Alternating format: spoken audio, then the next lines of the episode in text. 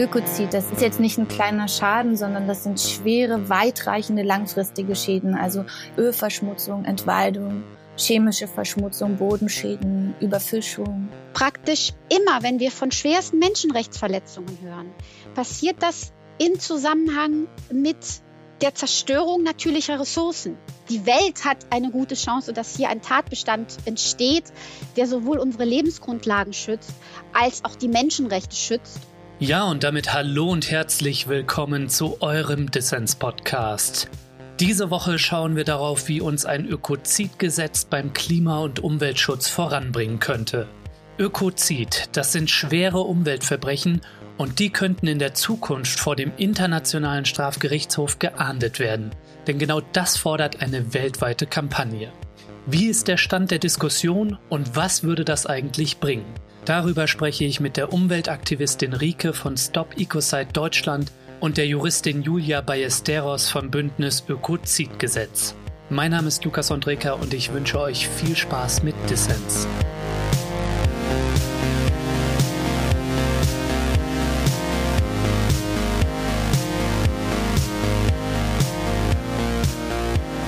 Rike und Julia, schön, dass ihr beim Dissens Podcast dabei seid. Hallo, grüß dich. Ja, hallo, schönen guten Morgen oder Nachmittag, wann immer das jetzt gehört wird. Ja, wir wollen uns über das Thema Ökozid und ein äh, mögliches Ökozidgesetz unterhalten.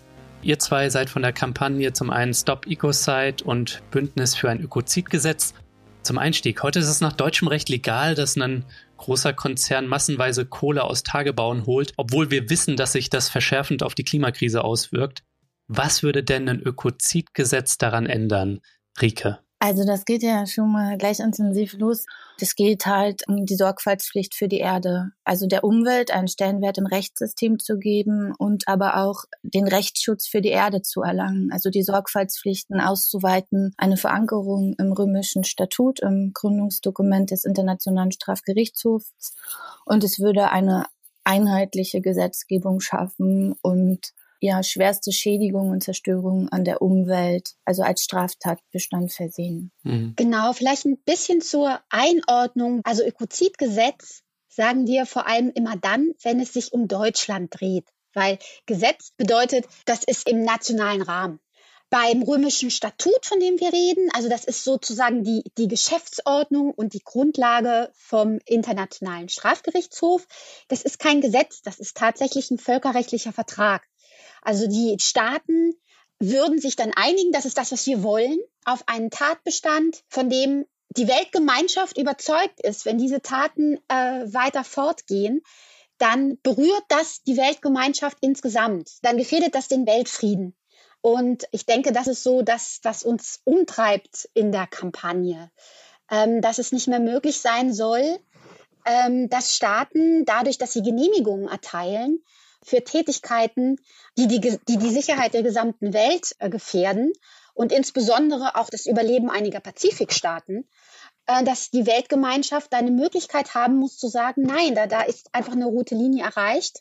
Da muss, wenn eben die Einzelstaaten nicht einschreiten, die Weltgemeinschaft einschreiten dürfen. Hm. Bevor wir ins Detail gehen, müssen wir es, glaube ich, mal ganz konkret machen für unsere ZuhörerInnen. Ähm, also so einen Chef oder eine Chefin von einem Braunkohlekonzern jetzt in Deutschland, der da irgendwo einen Tagebau äh, aushebt, Dörfer kaputt macht und durch den CO2-Ausstoß der Kohle die Klimakrise weiter verschärft, der könnte in Zukunft wie so ein Kriegsverbrecher möglicherweise dann vor dem Internationalen Strafgerichtshof in Den Haag dann landen und müsste sich dort juristisch verantworten.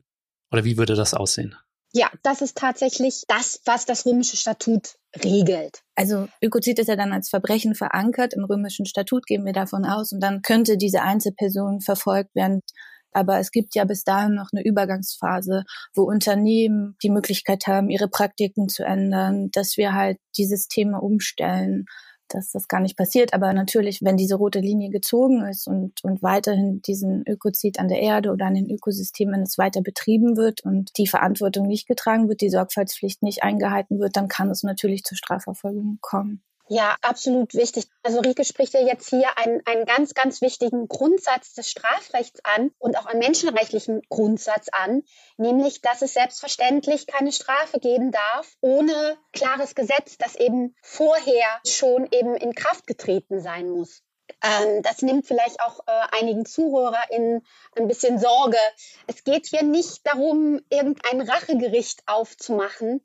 ich wollte gerade sagen, also das nimmt jetzt vielleicht der ein oder anderen Autofahrer in die Sorge. ja, natürlich ja. Äh, würde das nicht qualifizieren, das Autofahren. Wobei äh, wichtig finde ich noch so, dass uns klar sein muss, dass der Internationale Strafgerichtshof immer nur dann einschreitet, wenn er feststellt, die Staaten, die eigentlich zuständig sind, das sind die Staaten, an denen die Straftat geschieht, beziehungsweise an denen das erhebliche Verhalten passiert ist. Also gerade jetzt bei deinem Beispiel ist es ja durchaus möglich, dass dieser Chef, diese Chefin, jetzt mal platt gesagt, in Deutschland sitzt, aber tatsächlich ein Ökosystem in einem vollkommen anderen Staat schwerst beschädigt.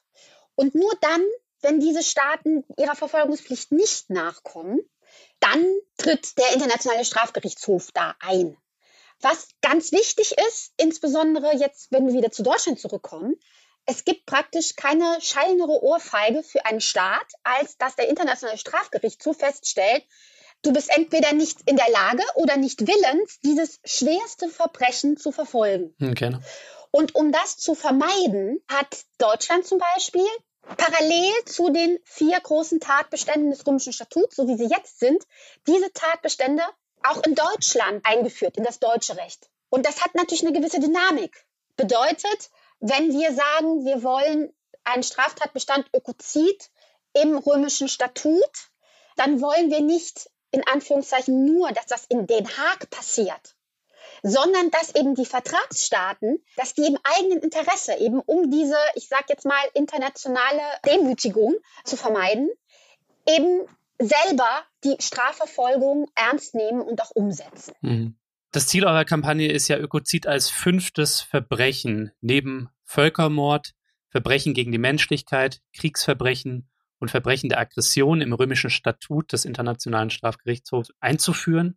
Was ist denn eigentlich Ökozid? Das ist ja dem englischen Genocide, also dem Verbrechen Völkermord, entlehnt der Begriff. Was bedeutet Ökozid im Allgemeinen? Was müssen wir uns darunter vorstellen? Das könnte ich gerne erklären. Ökozid, wovon wir sprechen, also da hast du die Wortverbindung Öko, Eukos und Zid. Und zusammengesetzt bedeutet das dann halt das Haus, das Zuhause töten und vernichten. Also eine massive Schädigung und Zerstörung von Ökosystemen, also hier der Erde, unser Zuhause.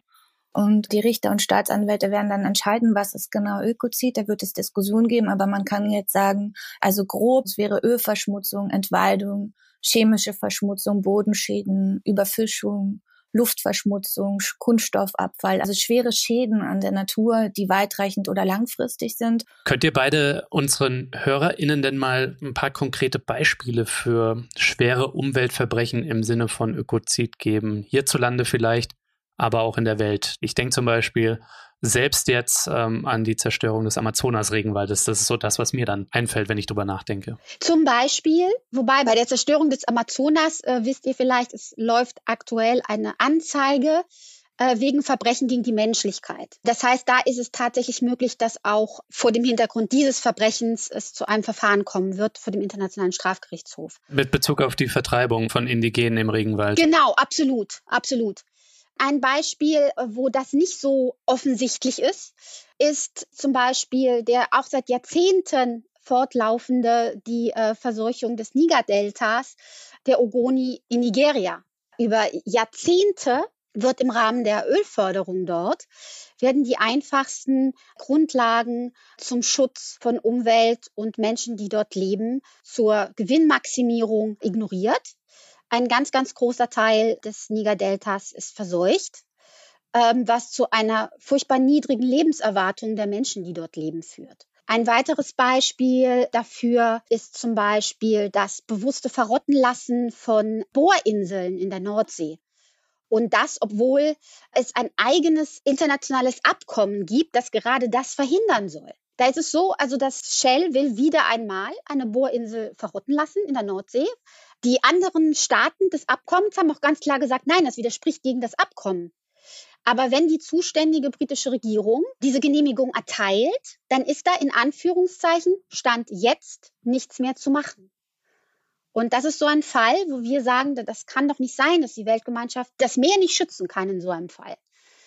Und deswegen eben der Tatbestand, der sagt, selbst wenn es so ein Genehmigungsgesetz gibt, wenn allen Beteiligten klar sein muss, dass hier im Effekt ganz, ganz erhebliche Umweltzerstörungen bedingt werden, wenn diese Genehmigung dann eben umgesetzt wird, dann muss es die Möglichkeit einer internationalen Strafbarkeit geben. Mhm. Also wenn ihr nachgucken wollt, gibt es so ein Environmental Justice Atlas im Internet und da kann man nachgucken, wo gibt Ökozide auf der Welt. Da sind in Deutschland also Jenschwalde angegeben worden, also die Weiterführung des Bergwerks Jenschwalde, wo ähm, auch ein Dorf umziehen musste. Also ich komme aus der Gegend, also dort, wo halt Tagebau ist und Kraftwerke sind. Oder aber auch das Gelände von Gasweiler, also der Tagebau einfach RWE, Westen von Deutschland. Genau, zum Beispiel. Also einfach da, wo schwere Schäden an der Natur getätigt werden und das natürlich auch auf internationaler Ebene. Mhm. Mich hat noch interessiert, und das fragen sich vielleicht auch Leute da draußen, also ihr seid jetzt VertreterInnen von Stop Ecocide Deutschland und Bündnis Ökozidgesetz. Wie seid ihr denn vernetzt miteinander und wie ist auch vielleicht die Kampagne im globalen Maßstab vernetzt, ne? weil es geht ja um den internationalen Strafgerichtshof und das, die Klimakrise ist ein globales Problem. Also wie sehen da vielleicht auch Vernetzungen in den globalen Süden aus? Also Stop Ecoside hat sich im Vereinigten Königreich gegründet und hat jetzt einige Abzweige auch im globalen Süden. Und dort gibt es auch diplomatische Verbindungen zu Staaten, also ganz viele Entwicklungen eigentlich. Und in Deutschland hat sich halt auch das Bundesökozidgesetz noch gegründet und da würde ich jetzt abgeben und da sind wir auch in Treffen und Meetings. Mhm verbunden und uns abzudaten. Julia? Einerseits ist das Bündnis Ökozidgesetz eindeutig äh, Deutschland-based. Andererseits beim Bündnis Ökozidgesetz spielt sehr, sehr eine Rolle, den Nationen und den äh, Menschen eine Stimme zu geben, die ganz besonders betroffen sind von Ökoziden, insbesondere indigenen Menschen und Menschen im globalen Süden. Wie gesagt, wichtig ist es uns hier nicht nur aus deutscher Perspektive zu sprechen, sondern ganz klar zu machen, hier handelt es sich um eine globale Bewegung. In dem Zusammenhang finde ich es auch total wichtig, wer dieses Thema wieder auf die Agenda gebracht hat, wenn wir über das römische Statut sprechen. Das waren einige Pazifiknationen, die, wenn das 1,5 Grad Ziel nicht eingehalten wird, ihrem Untergang entgegensehen, ganz existenziell praktisch ihrem Untergang. Und die deswegen in den letzten Jahren, also es gibt einmal pro Jahr, gibt es eine, eine Versammlung der Mitgliedstaaten, das ganz deutlich gemacht haben, dass es doch nicht angehen kann, dass sie der Zerstörung preisgegeben werden von der Weltgemeinschaft, ohne dass dies zum Anlass genommen wird, äh, die Zerstörung von Ökosystemen, die zur Zerstörung von Nationen führt, eben im römischen Statut zu berücksichtigen. Hm. Wo es jetzt schon zur Sprache gekommen ist, ihr hattet schon gesagt, ähm, dass Staaten diesen Vorstoß für ein Ökozidgesetz, der lanciert ist von äh, internationalen Juristinnen und Aktivistinnen eben aus der Kampagne, dass es da schon eine gewisse Unterstützung gibt. Da hätte mich interessiert, welche Staaten supporten das denn schon so oder in einer ähnlichen Weise? Davor noch eine kurze Einordnung für unsere ZuhörerInnen. Den Internationalen Strafgerichtshof gibt es seit 2002. Grundlage, das kam hier schon zur Sprache, ist ein völkerrechtlicher Vertrag zwischen Staaten. Es sind insgesamt 123 Staaten, die diesen Vertrag unterzeichnet haben. Da ist auch Deutschland dabei. Einige große Länder, da könnten wir gleich nochmal zu, zu sprechen kommen. Mächtige Länder sind nicht dabei. Die USA, Russland und China sind da nicht im Boot. Das wirft natürlich auch noch ein Licht auf Ökozidfragen. Ne? Und jetzt ist eben das Ziel, Ökozid als fünftes Verbrechen im Völkerrecht zu verankern. Dafür braucht es eine Zweidrittelmehrheit der Vertragsstaaten, also 82 Länder. Das ist eine Menge Holz. Ne? ähm, vielleicht könnt ihr schon mal sagen, welche Staaten supporten denn die Idee für ein Ökozidgesetz in dieser konkreten Form, wie es formuliert ist in eurer Kampagne oder im Allgemeinen? Also seit 2019 haben acht ISTG-Mitgliedstaaten Interesse an einer Diskussion bekundet, also an einer Änderung des römischen Statuts, dass Ökozid als Verbrechen dort in diesem Dokument aufgenommen wird, in diesem Vertrag. Und es sind also Vanuatu zum Beispiel, die Malediven, Frankreich, Belgien, Finnland, Spanien, Kanada und Luxemburg.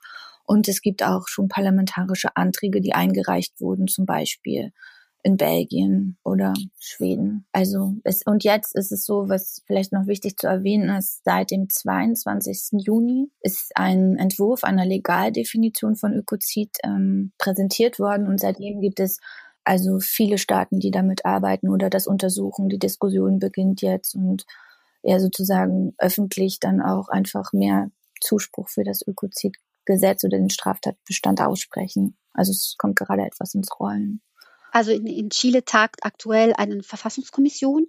Und meines Wissens ist auch in diesem Zusammenhang äh, geäußert worden, dass hier die Ansicht besteht, dass Chile sich daran beteiligen will. Und ganz wichtig, denke ich mal, und bezeichnend, dass es so in den Medien gar nicht so vorgekommen ist. Das Europäische Parlament hat bereits zweimal die EU-Staaten und auch die Kommission dazu aufgefordert, ja, ja. Ökozid als Straftatbestand vor den Internationalen Strafgerichtshof zu bringen. Also dazu ist es vielleicht gut zu wissen, die EU hat von Anfang an den Internationalen Strafgerichtshof sehr stark unterstützt und von Staaten, die Teil der EU werden wollten, eben auch äh, gefordert als Voraussetzung, dass sie sich dem römischen Statut anschließen. Dann ist das schlicht und einfach, platt gesagt, eine Hausaufgabe, auch an die deutsche Regierung, sich da stark zu machen. Wir warten und tun natürlich unser Möglichstes, das weiter voranzubringen. Wir haben auch tatsächlich erreicht, dass zwei Parteien das in ihre Wahlprogramme aufgenommen haben. Welche wären das? Das sind die Grünen. Die Grünen haben das Wort Ökozid nicht verwendet, aber aus dem Gesamtzusammenhang wird ganz eindeutig, was das gemeint ist.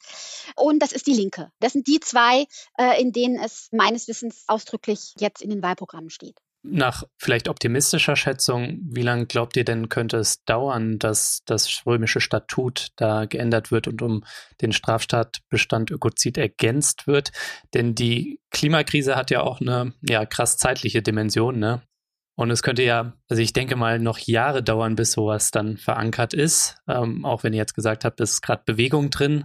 Acht Staaten supporten es gegenwärtig, 82 braucht es aber, um ähm, das Statut zu ändern und um Ökozid zu ergänzen. Also, wie ist da euer Blick drauf auf ja, den Zeithorizont für ein Ökozidgesetz, das es möglichst schnell bräuchte? Wo ich aber vielleicht ein bisschen pessimistisch bin, ob das so schnell kommt also klar, der Konflikt steht. Unser Ziel der Kampagne ist, dass die Ratifikation innerhalb von fünf Jahren beginnt. Mhm. Also es ist ein Prozess, es ist einfach ein Rechtsprozess, der dann startet, wenn ein Antrag eingereicht wird und das muss ja alles abgestimmt werden. Auf der anderen Seite ist es so, also wenn ich jetzt an meine Zeit denke, 2019 bin ich noch sehr alleine mit diesem Plakat rumgerannt in Deutschland. Kaum einer wollte es hören und jetzt ist so ein kleiner Same gesät und Du warst ein bisschen die Greta Thunberg. Nein, das würde ich jetzt nicht sagen. Einfach, ähm, aber wo ich jetzt sage, okay, jetzt ist eine Legaldefinition da, die wurde veröffentlicht, damit kann man super arbeiten, die Diskussion können beginnen und wir können diesen kleinen Samen, der jetzt immer mehr blüht, einfach durch das Bundesökozidgesetz in Deutschland, durch die Aktionen, die beim Rise Hub stattfinden, durch die Kampagne jetzt in Deutschland, die Stadt da ist von Stop Ecocide Deutschland. Ich würde es positiver sehen. Wir können diese Energie verstärken, das Momentum stärken und damit Webinare machen, Stände machen, Plakate. Also wir können jetzt über Ökozid sprechen und damit verwandeln wir auch das Bewusstsein. Ich würde eher sagen, wir sollten die Energie nutzen, um das auch in der Zivilgesellschaft einfach zu bestärken, damit auch Politiker, also politischen Druck zu erzeugen und also ich weiß nicht, ob man jetzt sagen kann, Ökozidgesetz und das ist ja nicht das Allheilmittel der Welt. Es braucht ja noch so viele andere Möglichkeiten, um etwas zu verändern. Aber es geht auch einfach um eine Sorgfaltspflicht, die wir ausweiten können. Und wir haben es ja auch, um jetzt einfach was anderes reinzubringen, wir haben es ja im Lieferkettengesetz gesehen jetzt, also wie viel Arbeit auch noch zu tun ist. Aber jetzt die Diskussion zu beginnen auf juristischer Ebene, auf zivilgesellschaftlicher Ebene, kann einfach Energie verstärken und kann auch einen Weg eine Lösung anbieten. Und darauf würde ich mich jetzt eher konzentrieren, als zu sagen, wir haben ja keine Zeit. Das ist dann so wie, okay, nur weil die Katastrophen jetzt kommen und die Zeit nicht ist für das Ökozidgesetz, gibt es nicht die Möglichkeit, den Schutz voranzutreiben oder die Sicherheit und den Frieden. Also ich würde es auf eine positive Ebene heben. Nee, Ricky, also ich bin voll dafür, wir sollten wie Austin Powers so mit erhobener Hand vor der Dampfwalze, die so in ganz langsamer Geschwindigkeit auf uns zurollt, dann stehen und so die ganze Zeit ah schreien und nichts dabei tun. Quatsch. Natürlich gebe ich dir vollkommen recht. Äh, die Tatsache, dass die Klimakrise so schnell heranrollt, ähm, ist kein Grund, ähm, nichts zu tun, sondern müssen was tun und das auf möglichst vielen Ebenen und eben auch auf juristischer aber Julia, vielleicht wirst du noch was ergänzen, bevor wir dann tatsächlich mal auf diese juristischen Spitzfindigkeiten zu sprechen kommen, der, äh, was du, Rike, eben die Legaldefinition von Ökozid genannt hast, weil da stellen sich mir noch ein paar wichtige Fragen. Ähm, ja, also erstmal äh, kann ich äh, Rike nur beipflichten. Also es wäre absurd, wenn wir hier euch erzählen wollten, das ist eine Sache von, von ein, zwei Jahren und dann ist die Sache durch. Also tatsächlich ist jetzt sozusagen der nächste Meilenstein, wird dann im Dezember fällig. Das ist die, das jährliche Treffen aller Vertragsstaaten. Äh, und da wird darauf hingearbeitet, dass offiziell der Antrag gestellt wird. Das wäre tatsächlich ein Signal im Übrigen nicht nur ein völkerrechtliches Signal, sondern es wäre ein Signal an die Unternehmen. Eure Verantwortung wird immer deutlicher gesehen und sogar als strafrechtliche Verantwortung gesehen. Und es wäre natürlich auch ein ganz, ganz deutliches Signal an die deutsche Politik, die nach wie vor zwar grundsätzlich sagt, ja, wir sind für Umweltschutz, wir sind für Klimarettung, aber dann tatsächlich in der Interessenabwägung das nach wie vor für einen Belang unter vielen sieht. Und hier wieder, ich hatte das ja kurz auch angesprochen, in dem Moment, in dem klarer wird, die internationale Weltgemeinschaft will etwas strafrechtlich verfolgen, ist das auch wiederum für die Einzelstaaten, gerade für die äh, Bundesrepublik, die von Anfang an eine große Befürworterin des Internationalen Strafgerichtshofs war, ist das auch ein enormer Druckfaktor. Weil, wie gesagt, sie will nicht später dann die Entscheidung lesen, Deutschland ist nicht dazu in der Lage oder nicht willens, einen internationalen Straftatbestand zu verfolgen. Das wäre die Erklärung, dass Deutschland eine Art Failing State ist. Also das ist einer der, der Gründe, warum ich äh, mich entschlossen habe, mich dieser Kampagne zu widmen. Weil es ist auch ein guter Lackmustest um klarzustellen, meint ihr es jetzt wirklich ernst? Weil wenn Deutschland es wirklich ernst meint, dann muss es sich auch die äh, Umweltschutzstraftatbestände anschauen. Und insofern geht tatsächlich die, die Wirkung dieser Kampagne weit über Den Haag hinaus, sondern hat eine ganz effektive Wirkung auf die Politik.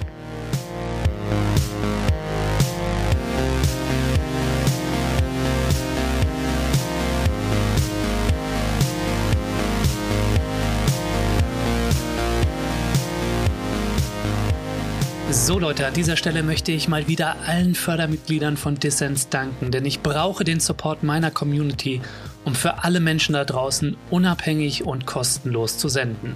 Ein dickes Dankeschön also an die mehr als 830 Leute, die mich hier Monat für Monat unterstützen.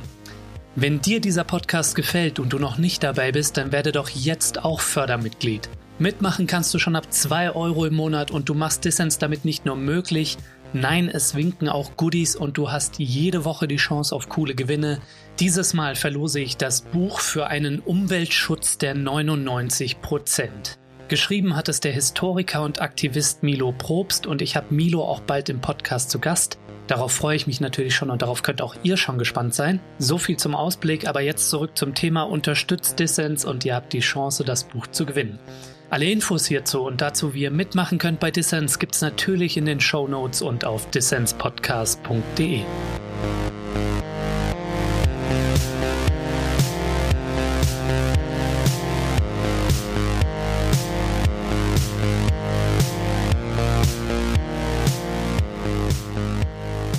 hörst den Dissens Podcast. Zu Gast sind die Umweltaktivistin Rike von Stop Ecocide Deutschland und die Juristin Julia Ballesteros vom Bündnis Ökozidgesetz.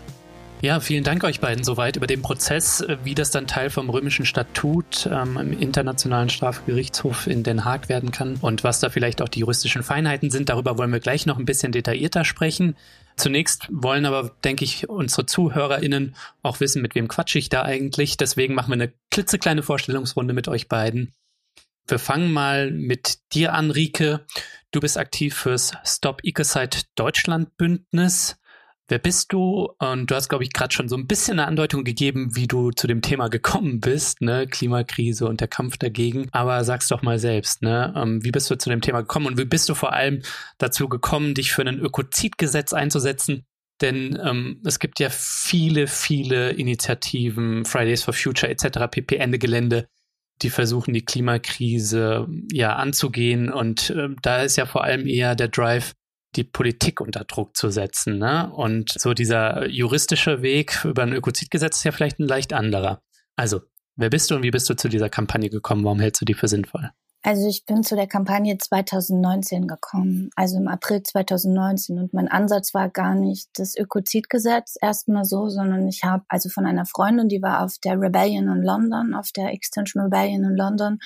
Da hat sie mir von Polly Higgins erzählt und von der Liebe zur Erde und habe mich dann als Erdschützerin angemeldet und war so fasziniert davon, dass es eine manifeste Form gibt, Dinge zu verändern und das über das Recht, über die Rechtswissenschaft. Und und das hat mich nicht mehr losgelassen und bin immer so mit meinem Schild rumgelaufen, mit meinem Plakat und habe gepostet und bin jetzt, also um das kurz zu fassen, bin halt engagiert in verschiedenen Klimabewegungen und mein Herz schlägt aber für Step Ecocide und einfach für diese Positivität, die da drin auch steckt und so eine andere Haltung zur Erde, eine andere Haltung zur Natur, der Umwelt einen Stellenwert zu geben, um Menschenrechte und Rechte der Natur, wofür ich mich auch einsetze, einfach zu verbinden. Und jetzt bin ich praktisch bei der Kampagne gelandet in Deutschland, die sich Ende 2020 gegründet hat.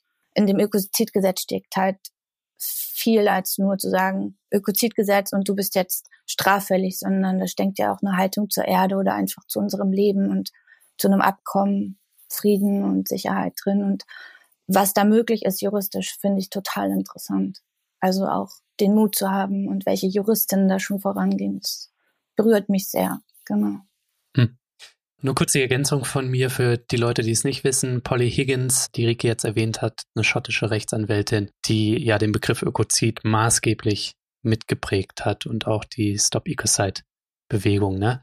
Apropos Juristin, Julia, du bist Juristin und bist Teil des Bündnisses für ein Ökozidgesetz. Ähm, ja, aber sag du auch, wer bist du und wie bist du dazu gekommen, dich jetzt für so ein Ökozidgesetz einzusetzen?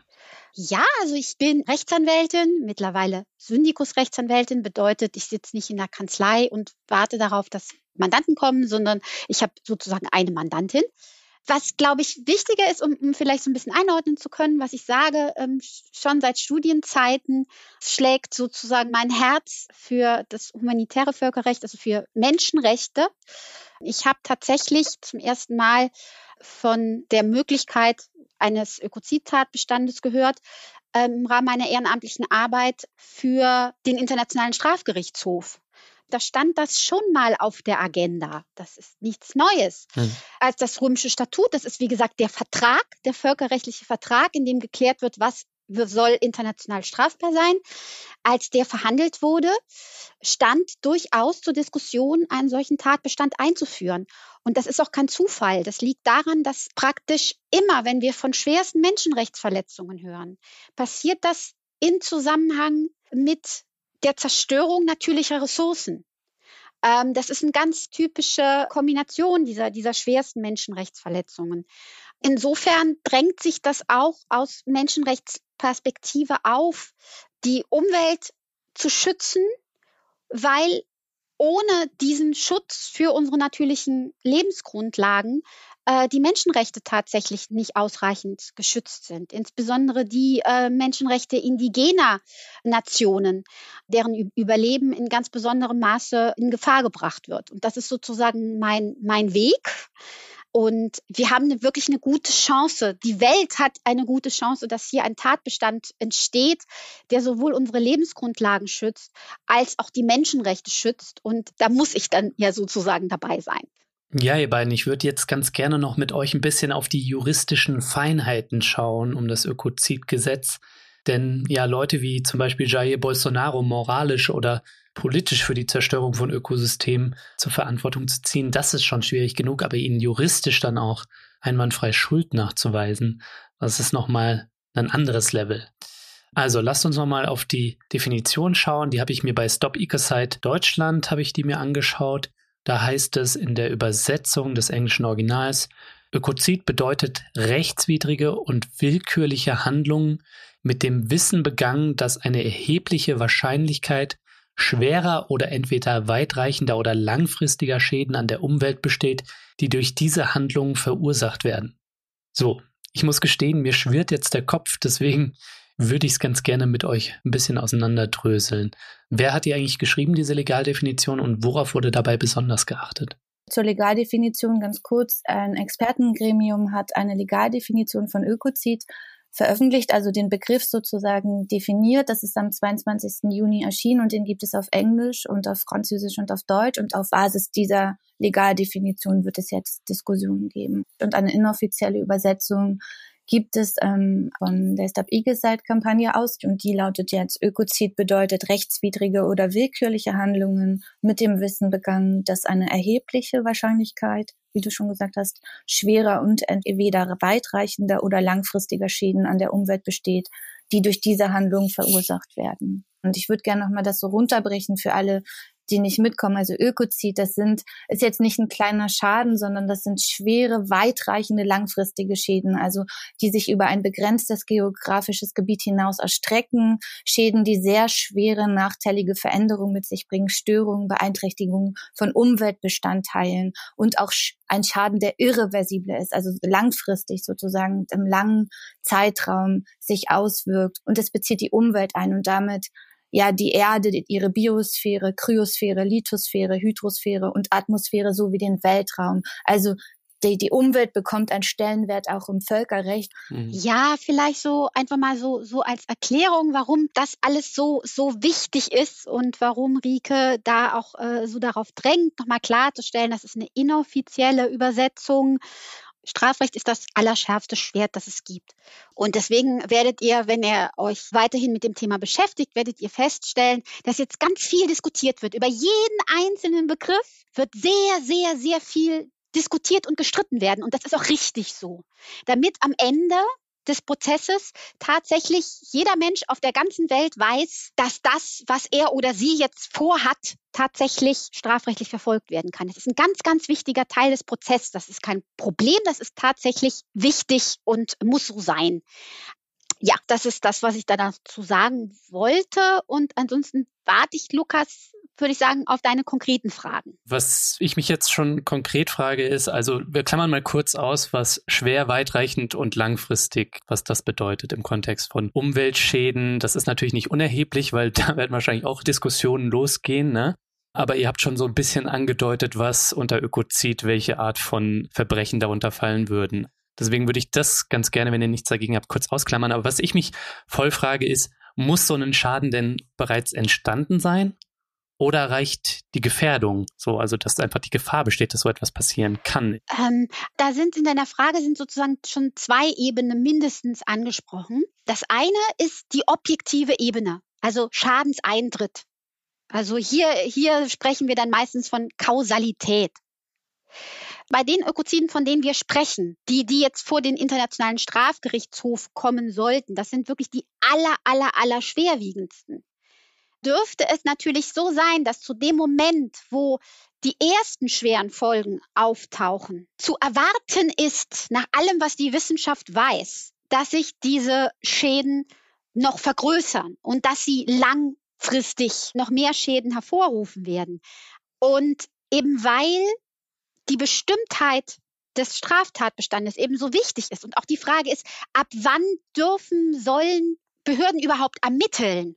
Also die Langfristigkeit, da reden wir von Jahrzehnten, soll ja nicht bedeuten, dass die Weltgemeinschaft jetzt erstmal 20 Jahre lang nichts tun darf, hm. weil ist ja noch nicht langfristig.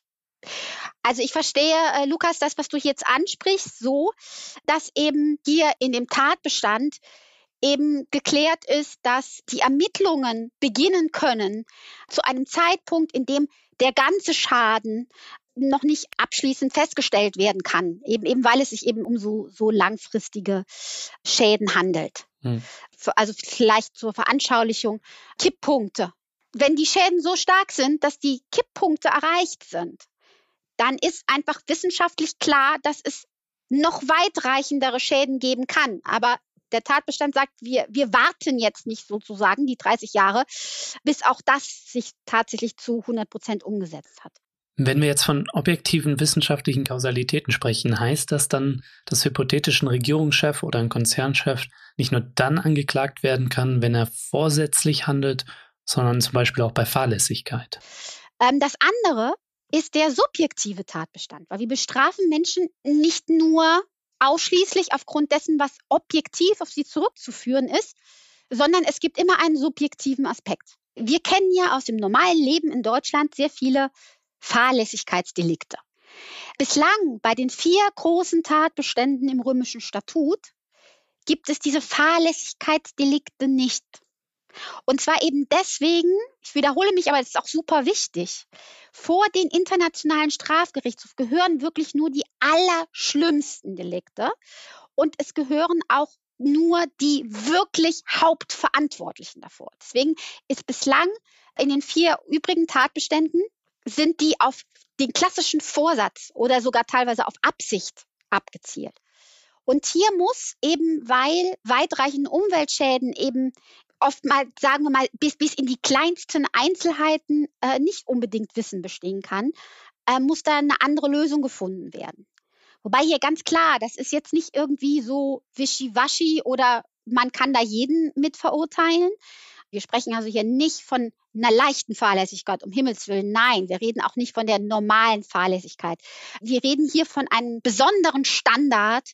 Also es handelt sich tatsächlich um Fälle, es muss sich auf Fälle handeln, in denen die äh, Verantwortlichen vielleicht nicht jedes Detail der Schäden abschätzen können, aber ihnen ganz, ganz, ganz klar sein muss, dass es ein Wunder wäre, wenn derartige Schäden nicht passieren würden. Äh, wohlgemerkt, das, was ich sage, ihr merkt, ich ringe um Worte und es ist alles nicht mehr so ganz hochjuristisch, was ich sage. Das bedeutet nicht, dass RichterInnen das dann später so machen. Also jedes dieser Worte, das im englischen Text verwendet wird, jeder dieser Tatbestandsmerkmale, knüpft an an Entscheidungen und Rechtsfiguren, die bereits da sind, eben um da auch eine gewisse Sicherheit zu schaffen. Ja, wir haben hier natürlich überhaupt nicht die Zeit, alle juristischen Feinheiten im Zuge einer Ökoziddefinition oder eines Ökozidgesetzes zu besprechen. Dafür brauchst du dann doch ein juristisches Pro-Seminar. Aber wo können sich denn unsere ZuhörerInnen informieren, wenn sie die Lust dazu haben? Also ihr könnt, wenn ihr jetzt noch Fragen habt oder Fragezeichen und verwirrt seid oder ganz klar was wissen wollt, könnt ihr auch auf unsere Seite gehen, stepikisite.de oder auf .earth, also die internationale Seite, da habt ihr auch Fragen und Antworten oder findet auch den Kerntext und das Kommentar dazu, könnt es selbst studieren, Antworten finden und ja, dort noch aktiv werden. Absolut. Rika hat gerade erwähnt, was da an Schriftlichem auch schon durch die Expertinnenkommission vorgelegt worden ist. Also es wird wesentlich klarer, wenn, wenn ihr es dann in Ruhe lesen könnt. Was ich auch sehr, sehr empfehlen würde. Aktuell ist natürlich die Diskussion entbrannt zu jedem einzelnen Tatbestandsmerkmal, von dem wir heute gesprochen haben. Und Mitglieder dieser Expertinnenkommission haben schon Rede und Antwort in Interviews und in Panels geliefert und gibt immer mehr Stimmen dazu und das gehört mit dazu. Und das ist auch unbedingt wichtig, dass eben Menschen darüber diskutieren und über jede einzelne mögliche Fallgestaltung diskutieren. Und auch so wird Rechtssicherheit äh, geschaffen. Und das ist äh, absolut wichtig. Und wie gesagt, richtet sich nicht nur an Menschen, die äh, Jura studiert haben. Das ist schlicht und einfach eine spannende Sache. Und ich lade euch ein, ja, daran euch zu beteiligen und mit euch einzuschalten. Ja, ist auf jeden Fall eine spannende Sache und wer das alles macht und all die Links, die ich in die Shownotes packe, liest, der bekommt von mir fünf Credit Points und einen Master in Pflichtbewusstsein. Nein, Scherz beiseite. Also ich packe das alles rein und wenn es euch interessiert, Leute, dann schaut rein, da habt ihr alles Material, was ihr braucht, um euch zu dem Thema weiter zu informieren. Rike und Julia, wir sind auf der Zielgeraden und deswegen bitte um kurze und knackige Antwort. Der Internationale Strafgerichtshof setzt Weltstrafrecht um, aber es gilt nicht für die ganze Welt. Also mächtige Länder, ich hatte es eingangs schon erwähnt, wie die USA, Russland oder China, sind nicht mit im Boot. So konnten zum Beispiel in Den Haag nicht Foltervorwürfe gegen US-Soldaten im Irakkrieg verhandelt werden. Und gleiches kann man sich jetzt natürlich auch für Umweltverbrechen vorstellen, ne? wenn da verschiedene Staaten nicht dabei sind. Was bedeutet das aus eurer Sicht für die Legitimität eines Ökozidgesetzes? Nur ganz kurz. Also auf jeden Fall, dass wir ähm, trotzdem also uns einsetzen, dass es in, ins römische Statut verankert wird, auch einfach um die Beziehung der Menschheit zur natürlichen Umwelt einfach auch rechtlich festzulegen. Und natürlich, es gibt eine große Lücke in der Rechtsordnung dahingehend gerade. Und natürlich ist es nicht so angenehm für die Erde, für die Ökosysteme, äh, wenn nicht alle einheitlich mitmachen. Also da müssen wir auch nicht drum rumreden.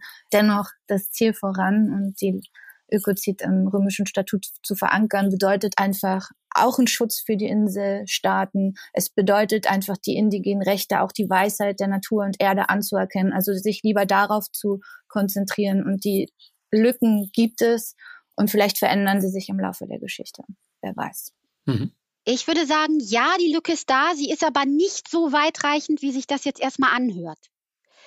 Denn es herrscht das sogenannte Tatortprinzip, was bedeutet, dass unter das römische Statut fallen Handlungen, die entweder vom Territorium einer der Vertragsstaaten ausgegangen sind oder, und das hier ganz wichtig, oder die sich niedergeschlagen haben in Schäden in diesem Falle auf dem Territorium eines Mitgliedstaates. Und der Umstand, dass ein Täter, eine Täterin, die Schäden verursacht hat, äh, die unter das römische Statut fallen, nicht eine Nationalität hat, die das römische Statut nicht ratifiziert hat, macht sie nicht immun. Wenn eben festgestellt werden kann, diese Person hat entweder von einem, ich sage jetzt mal, römischen Statutstaat aus eine Entscheidung gefällt, eine Handlung begangen, oder diese Handlung hat sich primär niedergeschlagen in einem Staat. Das Tatort ist insofern ähm, auch ein Staat, in dem das römische Statut äh, äh, gilt. Das klingt jetzt erstmal so total theoretisch und was bringt das? Es hat sich schon gezeigt, dass das durchaus äh, eine ganz wichtige Rolle spielt.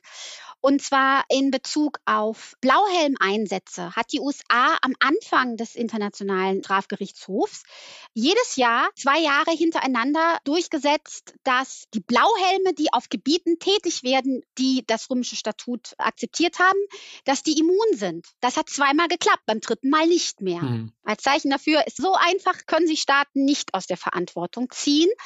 Ähm, dazu kommt, es gibt noch eine dritte Möglichkeit, wie der, Römisch, wie der Internationale Strafgerichtshof zuständig werden kann, nämlich dadurch, wenn der UN-Sicherheitsrat kann durchaus einen Fall an den Internationalen Strafgerichtshof delegieren. Sagen wir natürlich alle, wird nicht passieren, weil zum Beispiel China und die USA sind ja sind ja stimmberechtigt und auch vetoberechtigt. Ist tatsächlich aber schon mal passiert in Bezug auf den Sudan. Ich möchte jetzt nicht irgendwelche Wundererzählungen erzählen. Es ist schwer, aber der Internationale Strafgerichtshof ist eine Erfolgsgeschichte, weil immer wieder solche Sachen passiert sind. Ja, danke euch beiden, Rike und Julia. Zum Abschluss nur die kurze Frage. Warum ist es aus eurer Sicht wichtig, ein Ökozidgesetz im internationalen Strafrecht und im Völkerrecht zu verankern, um die Klimakrise zu lösen und unsere Lebensgrundlagen zu schützen? Warum sollten sich Leute, die uns jetzt hier zuhören, dafür engagieren? Also ich würde dazu was von Polly Higgins vorlesen, der Anwältin sozusagen, worauf unsere Kampagne gegründet ist. Pollys Geist lebt in all denen weiter, die wissen, dass schwerer Schaden an der Erde benannt sowie verhindert werden muss. Es ist unsere Aufgabe, dafür zu sorgen, dass die Zerstörung der Natur als Verbrechen anerkannt wird. Es ist nicht nur das Gesetz, das sich dann ändert, sondern der ganze Verlauf der Geschichte. Mhm. Genau, die Diskussionen, die sind gestartet auf verschiedenen Ebenen und seid kreativ, guckt, wo ihr dieses Wort Ökozid einfach, ja, benennen könnt und verwenden könnt. Julia. Ja, ich wollte diesen Zitaten ein Zitat äh, dazusetzen, das wesentlich abgeklärter daherkommt, aber dafür sehr genau auf den Punkt bringt, was am aktuellen Umweltstrafrecht nicht funktioniert und deswegen auch unsere, weder unserem Gerechtigkeitsempfinden entspricht, noch eben unsere Lebensgrundlagen schützen kann. Das ist ein Zitat, das ich aus dem typischen Handkommentar zum Strafrecht, den alle Juristinnen, die mit Strafrecht zu tun haben, auf ihrem Schreibtisch haben, entnommen habe, von Thomas Fischer, ehemaliger BGH-Richter der sagt dazu, dass etwa das Einleiten von 100.000 Tonnen tensidhaltiger Abwässer in einen Fluss befugt sein soll, wenn es der Konkurrenzfähigkeit eines Waschmittelproduzenten dient. Das Ausleeren eines Eimers Seifenlauge aber kriminelles Unrecht, wenn es dem Autowaschen am Flussufer dient, kann nur akzeptieren, dem es auf die Unterscheidung Verbrechen oder Ungehorsam letztlich nicht ankommt. Mhm. Darum geht es. Warum soll die Zerstörung unserer absoluten Lebensgrundlage straflos bleiben, weil aufgrund wirtschaftlicher Interessen entsprechende Genehmigungen erteilt worden sind? Und das ist für mich der Kern dessen, worüber wir reden. Wir müssen festlegen, an welcher Stelle die Interessen der Umwelt und die Interessen der Menschheit vorgehen müssen vor kommerziellen Interessen, die zur Durchsetzung von nationalen Genehmigungen von Umweltzerstörung geführt haben. Julia und Rike, ich habe einiges gelernt. Ich denke, das geht auch unseren ZuhörerInnen so. Vielen Dank. Ja, danke dir und tschüss.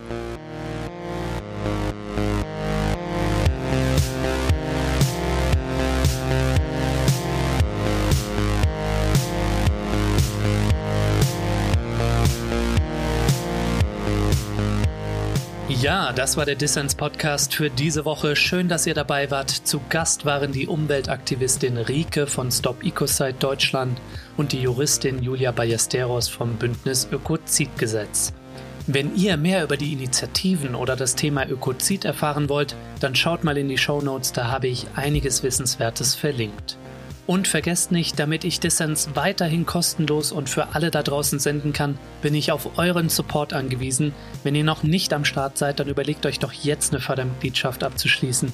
Alle Infos hierzu gibt es natürlich in den Show Notes und auf dissenspodcast.de und da findet ihr auch Informationen dazu, was es diese Woche zu gewinnen gibt. So, das war's dann auch von mir soweit. Bleibt nur noch zu sagen, danke euch fürs Zuhören und bis zum nächsten Mal.